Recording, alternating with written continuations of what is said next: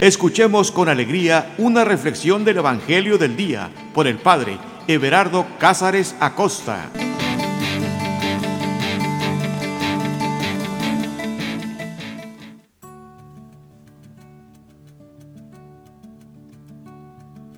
Carta de amor.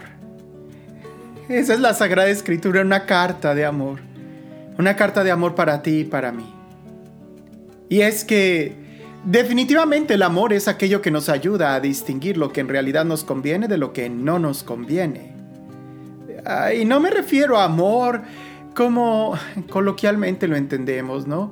Sentimiento, mariposas en el estómago, las manos te sudan, ves a la persona, se te corta la respiración. No, me refiero a un amor maduro, a un amor de convicción, a un amor de entrega, a un amor sacrificial, al amor de Dios. Y es que cuando tú estás enamorado tomas las mejores decisiones de tu vida. No me refiero a que te tengas que casar. que definitivamente si no estás enamorado, por favor no te vayas a casar. Pero cuando digo que el amor es lo que te hace tomar las mejores decisiones, es porque alguien que ama es alguien que piensa más allá de lo que solamente tiene en sus narices. Por ejemplo, una mamá que ama a su hijo, si en verdad lo ama, lo va a corregir. Yo recuerdo a mi mamá que cuando yo hacía una travesura, mi mamá me decía, esto me va a doler más que a ti. yo ya sabía que venía el chanclazo o el cinturón. En más de una ocasión, cuando yo ya estaba llorando después de la, del castigo, ah, mi mamá se acercaba, se sentaba conmigo y aunque yo no quería hablar con ella, ella me explicaba el por qué yo tenía que dejar de hacer esas travesuras. Y ya terminaba yo llorando, abrazada a su cuello pidiéndole perdón. Pero si mi mamá no me hubiera amado, no me hubiera corregido. El amor hace que tomes las decisiones correctas, aunque éstas sean muy difíciles, aunque éstas nos vayan a doler más que a los que nos rodean. El amor es lo que te hace ser un héroe. Sin amor no hay héroes. Tienes que amar, amar a la patria, amar un ideal, si no, no se puede.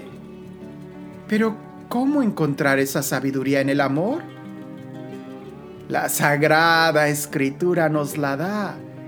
Hay que aprender a leer la Biblia, porque la Biblia es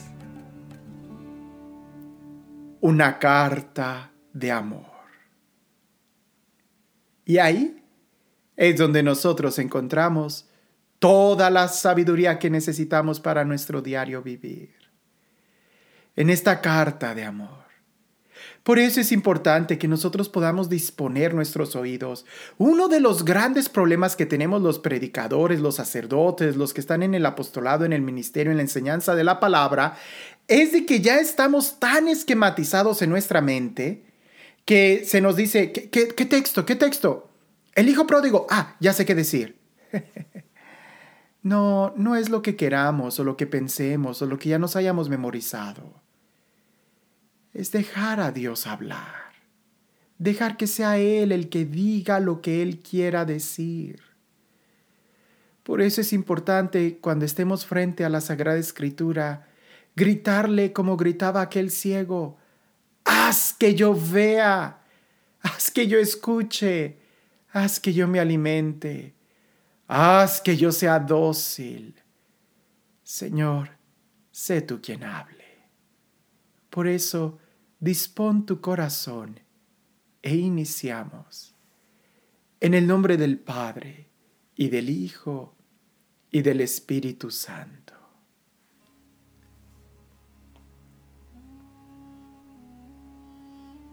Ven Espíritu Santo, dulce huésped del alma. Ven Paráclito, abogado divino Jesús dijo que tú serías el que nos convencería en lo referente al pecado, en lo referente a la verdad, a la justicia, al juicio.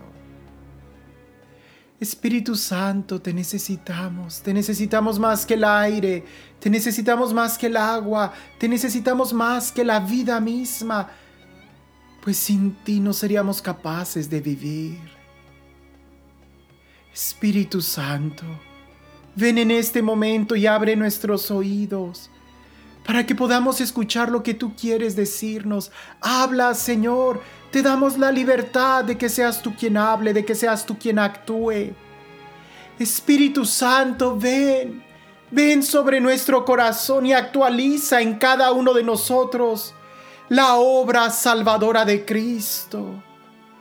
Ven Espíritu Santo, llénanos de ti, llénanos de tu amor, de tu paz, de tu verdad, de tu libertad de tu justicia, de tu paz, de tu salud. Sopla, Señor, con tu poder y haz que estos textos cobren vida. Que podamos ver nuestra vida reflejados en ellos y podamos entender lo que tú desde la eternidad has preparado para cada uno de nosotros.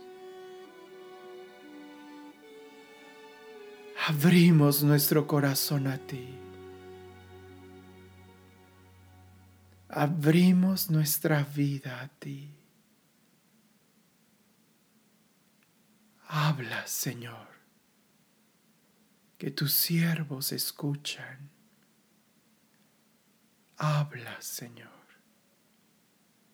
que queremos oír tu voz.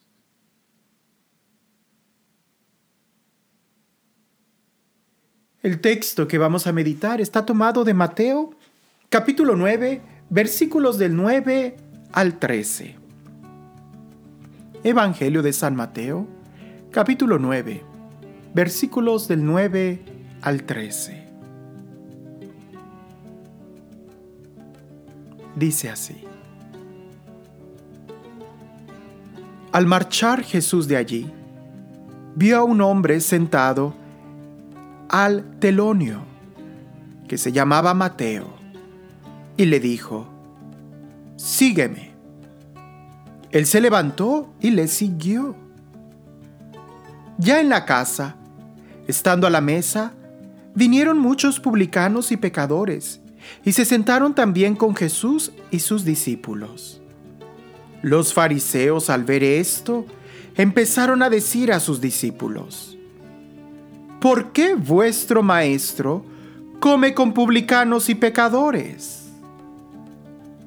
Pero él oyó y dijo, No tiene necesidad de médico los sanos, sino los enfermos. Id y aprended qué sentido tiene misericordia quiero y no sacrificio. Porque no he venido a llamar a los justos, sino a los pecadores.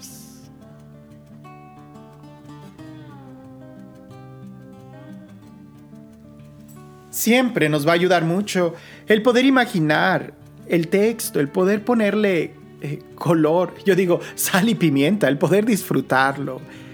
¿Sería de día? ¿Sería de noche? ¿Sería el atardecer? Muy seguramente era de día, porque dice que Mateo estaba sentado al telonio. ¿Qué es telonio? En algunas traducciones lo, pone más, más claro, ¿no? La mesa de impuestos, que era el lugar en donde eh, usualmente los trabajadores para Roma eh, estaban ahí para cobrar el impuesto, ¿verdad? Y era un puesto pues importante en el sentido de que era un trabajo muy seguro, ¿verdad? Trabajabas para el imperio romano y trabajabas en la bolsa de tesoro y no era como ahora que todo se hacía electrónicamente, no, ahí él recibía directamente el efectivo. Y parte de su salario lo tomaba precisamente de lo que él cobraba. Tenía que ser un judío el que cobrara los impuestos para los judíos, porque el judío era el que sabía cuánto era exactamente lo que cada persona podía pagar. Y de una u otra forma eso significaba una traición muy grande para el pueblo porque el impuesto para el imperio romano pues no era un impuesto ni para el templo ni para Jerusalén, era un impuesto para la, la ciudad enemiga, para el imperio enemigo. ahorita esa región, Jerusalén, era una colonia del imperio romano y hay de ellos si no podían pagar el impuesto si no pagaban. Mateo estaba rodeado de algunos soldados porque los soldados iban a justiciar a aquellos que se resistían a pagar el impuesto. Entonces, no era nada agradable el trabajar en un lugar de ese tipo porque quería decir que te ganabas la enemistad de aquellos que especialmente eran muy patrióticos o muy religiosos. Pero para Mateo, para Mateo simbolizaba un estilo de vida muy cómodo, porque tenía un trabajo muy seguro y tenía un ingreso eh, muy generoso. Él no tenía que salir a pescar y a sufrir las inclemencias de, de, las olas del mar y saber si iba a regresar o no iba a regresar, de depender de una pesca. No, él dependía de algo muy seguro, de lo que pescaban nosotros para cobrarles el impuesto. Mateo no era tampoco un carpintero que tenía que estar cortando las tablas, la madera y estarse raspando las manos y, sudando e ir y talar un árbol. No, él estaba sentado en una silla que ya otros habían hecho y en una mesa que otros habían hecho para cobrarles el dinero a precisamente aquellos que trabajaban, haciendo mesas y sillas. Y lo mismo pudiéramos pensar nosotros de los sembradores. No, Mateo tenía un trabajo súper cómodo pero era un trabajo que en cierta manera se consideraba pecado, porque cobraba impuestos para la nación enemiga. Y Mateo, por el contexto, era publicano, era pecador, ¿verdad? No podía entrar al templo, en fin, tantas cosas que le conllevaba una situación de ese tipo. ¿Cuántas veces nosotros no estamos igual que Mateo? tenemos nuestro trabajo, nuestras seguridades o nuestra comodidad, que a veces, aunque no sea considerado pecado grave, no estoy hablando de que, no sé, de que administraras una cantina o un prostíbulo, que fueras una prostituta, no, estoy hablando de, de que a veces simplemente nuestro trabajo no nos da el tiempo libre para adorar a Dios como se merece. De que a veces nuestros quehaceres cotidianos nos dan una comodidad en el sentido de yo tengo mi casa bonita, mi carro, eh, tengo mis vacaciones pagadas, pero eso implica que no vas a misa los domingos, no honras al Señor, no oras, no lees su palabra, no, no entregas tu corazón a Él. Y de una u otra forma, pues es tanto, es tanto como la situación de Mateo. Mateo de una manera muy pública, pero a veces nuestros pecados o nuestros trabajos son muy silenciosos, pero tienen el mismo efecto, que no nos rendimos a Jesús, que no nos entregamos a Él. Sin embargo, Jesús sabe en qué momento es el momento más adecuado e importante para hablarnos. Mateo era muy bueno para las matemáticas, sabía contar, sabía sumar, sabía restar, multiplicar, dividir. Y seguramente Mateo ya se estaba dando cuenta que ese estilo de vida no le estaba dando la felicidad, no le estaba dando la paz, no le estaba llenando su corazón y sus aspiraciones más profundas de realización. Esto es muy importante. Porque el día de hoy encontramos a personas que saben contar dinero, pero no saben, no saben darse cuenta de que si son felices o no. Saben contar dólares o pesos, saben contar la bolsa de valores, pero no saben contar los momentos felices de su vida porque son muy pocos. No saben contar la plenitud de su vida porque no la tienen. No saben contar las sonrisas sinceras porque se han acostumbrado a una vida externa. Mateo sí sabía hacer cálculos. Por eso en el momento en que él tuvo la oportunidad, no lo pensó dos veces. Sabía que si seguía ahí sentado, en ese negocio, en ese estilo de vida, así iba a morir. vacío, triste, solo, discriminado, en una angustia. Sí, con aire acondicionado, pero sin felicidad, sin calor en su corazón. Sí, con una casa muy bonita, pero quizás sin un hogar. Jesús pasa, Jesús pasa, Jesús pasa. ¿Entiende esto? Jesús no está estático en un lugar, Él camina, Él pasa, Él se mueve. Y, Jesús le dice a Mateo, sígueme. No le dijo, ven. Le dijo, sígueme, porque son dos cosas totalmente diferentes. Ven significa estoy aquí, sentado, parado, eh, en este lugar establecido. Ven a mí. En esta ocasión no. Cuando Jesús llama a sus discípulos, les dice, sígueme, sígueme. Porque implica un caminar, implica un continuo estar renunciando. A diferencia de otros momentos cuando Jesús dice, ven a mí, lo dice en otro contexto de que Jesús nos da una experiencia de descanso, pero en esta ocasión Jesús nos está invitando a seguirlo. Y seguirlo implica una continua renuncia. Cuando tú vas a un lugar, puedes ir y establecerte. Sabes a dónde vas. Pero cuando se trata de seguir a alguien, tienes que renunciar a tus planes porque no hay planes. Simplemente sigues. Y Jesús le dijo, sígueme. Él se levantó y le siguió. ¿Te imaginas? Perdió el trabajo de su vida, perdió las seguridades, perdió eh, eh, un puesto seguro, perdió una comodidad. Pero ¿qué ganó? ¿Qué ganó? ¿Ganó una vida llena de aventuras? Sí, pero no era eso lo que él estaba buscando. ¿Ganó fama, prestigio? No lo creo, porque pues Mateo fue, fue también martirizado. Lo que ganó fue algo que no iba a encontrar en ningún trabajo, en ninguna tienda, en ningún lugar de prestigio, en ningún puesto de gobierno. Lo que encontró fue alguien que lo amaba sinceramente. Alguien que no lo juzgaba. Alguien que simplemente lo miró, lo amó y lo invitó a seguir. Nadie te va a ofrecer una aventura como la que Jesús te puede ofrecer. Nadie. Por eso nosotros debemos, ante esa invitación, cuando Jesús pasa en nuestra vida, no debemos de hacerlo esperar. Ciertamente, eh, podemos decirlo que siempre nos está llamando, siempre, no lo dudes, siempre.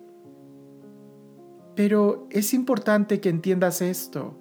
Él pasa. Y es cierto, y hay que decirlo, que va a haber un momento en nuestra vida donde ya no vamos a tener más oportunidades.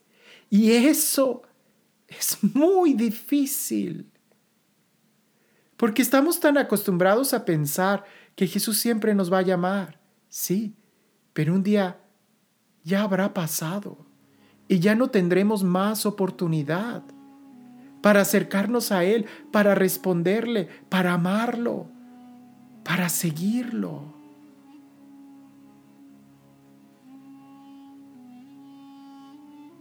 Él se levantó y le siguió.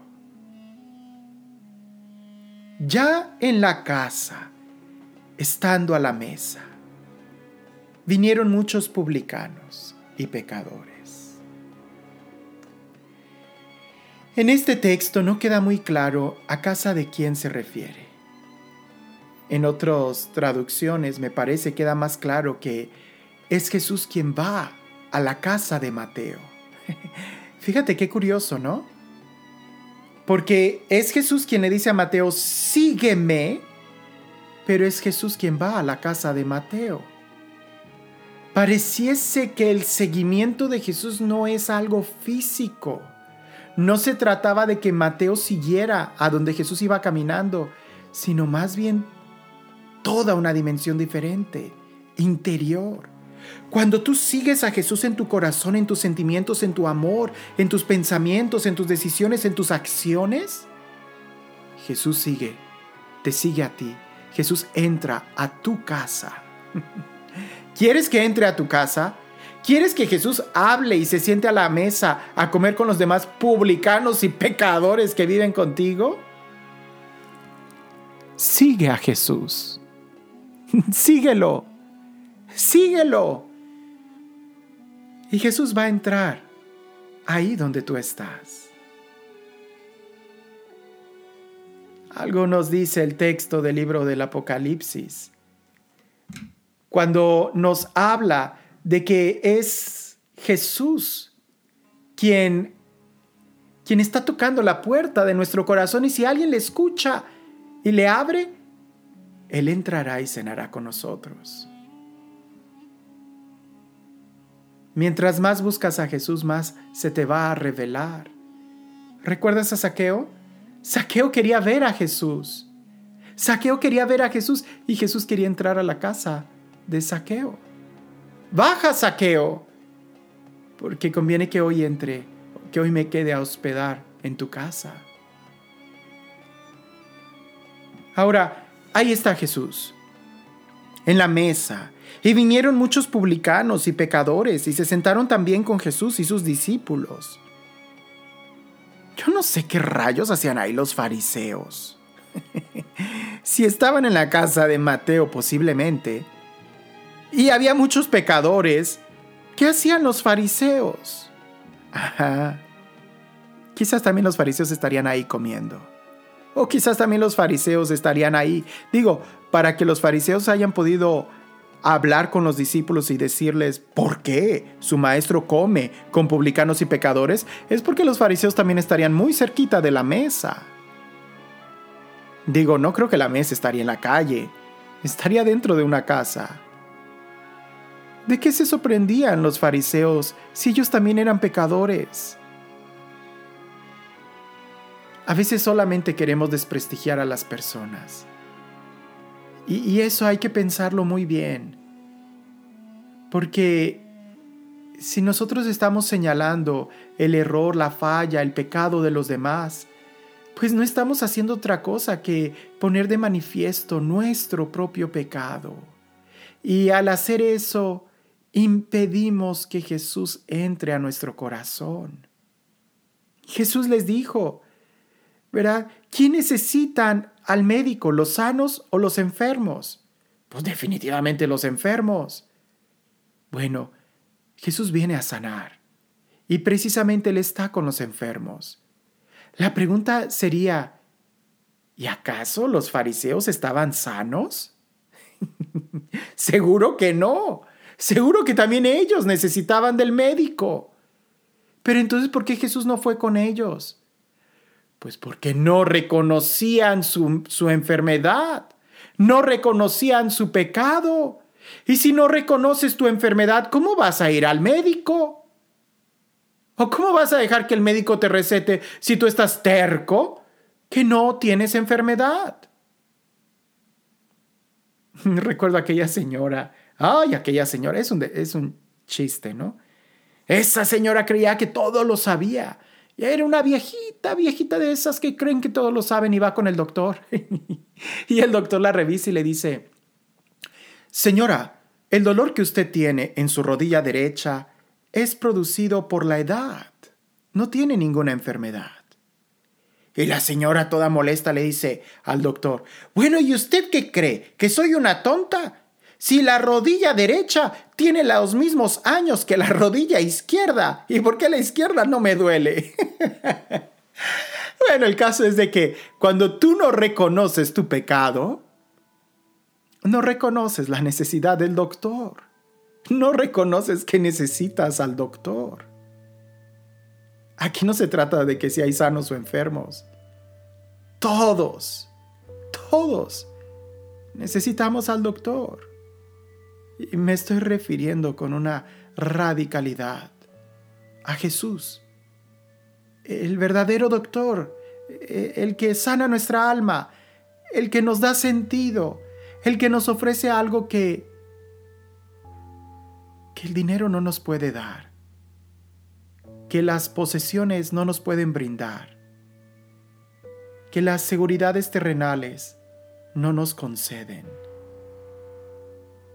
El amor, la vida, el sentido, las ganas de vivir, la alegría, el placer de existir, una sonrisa sincera, la adrenalina de poder volar, de tener un sueño, el énfasis de poder luchar y pelear. Hoy necesitamos ser como Mateo, poder calcular muy bien y preguntarnos, ¿es esta la vida que queremos vivir? ¿Es esto todo? ¿De esto se trata la vida? ¿De tener un carro? ¿De tener una casa? ¿De tener dinero en el banco? ¿De tener un techo? ¿Es esto todo? Mateo inmediatamente supo que no. Por eso le fue fácil dejarlo todo y seguir. El problema de aquellos que no quieren dejarlo todo y seguir a Jesús es porque todavía no han aprendido a sumar y restar lo que más vale en la vida.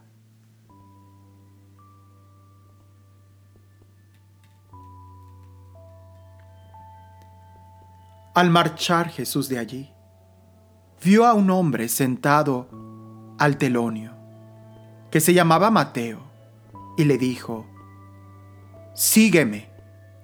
Él se levantó y lo siguió. Ya en la casa, estando a la mesa, vinieron muchos publicanos y pecadores y se sentaron también con Jesús y sus discípulos. Los fariseos al ver esto empezaron a decir a sus discípulos, ¿por qué vuestro maestro come con publicanos y pecadores? Pero él oyó y dijo, no tiene necesidad de médicos los sanos, sino los enfermos. Id y aprended qué sentido tiene misericordia quiero y no sacrificio. Porque no he venido a llamar a los justos, sino a los pecadores.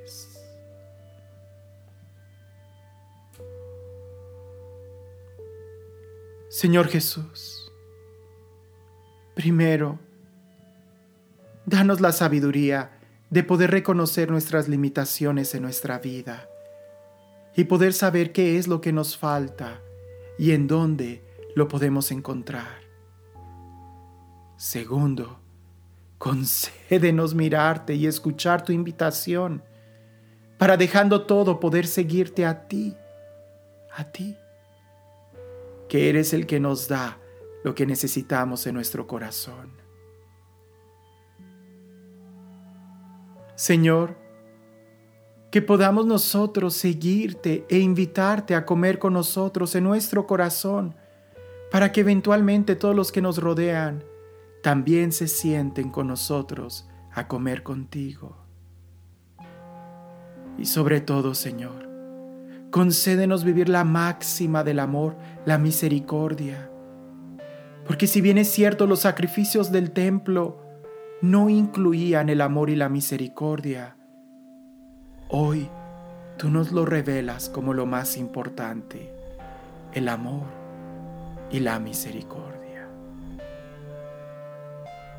Llénanos de ti, Señor. Llénanos de ti.